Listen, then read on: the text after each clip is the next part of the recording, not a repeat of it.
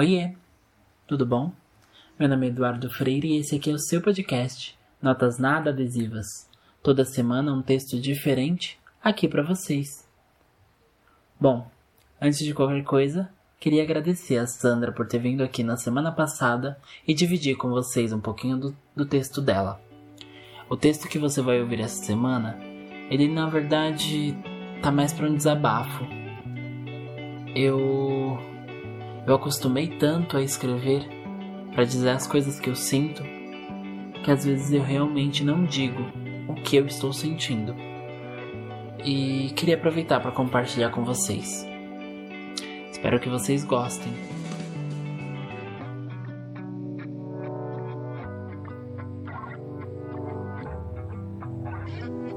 Me acostumei a usar a tristeza como material de apoio para escrever. Afinal, eu a conhecia tão bem, pois era a única coisa que eu tinha. E eu a abraçava e sentia sua frieza. Sem a tristeza, eu não sei ou acho que não sei o que dizer. Eu queria saber o que dizer.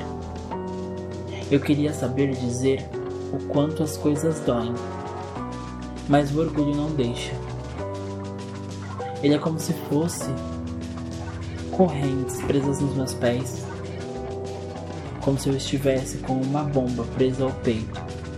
E se eu decidisse o abrir, eu explodiria. Então, aprendi assim a ser uma vela. A escrita me transformou em vela, que vai queimando, queimando e queimando. No fim, Resta apenas a poça de cera e o resto do que um dia já foi o pavio. Não tem sido fácil dançar com as chamas. Ter os dedos queimados, ou então ver que eu me derreto por amores, pela ansiedade, pela ânsia, pelo desejo e principalmente para tentar fugir do orgulho Hora ou outra, a chama é apagada pelas lágrimas que insistentemente caem. E eu?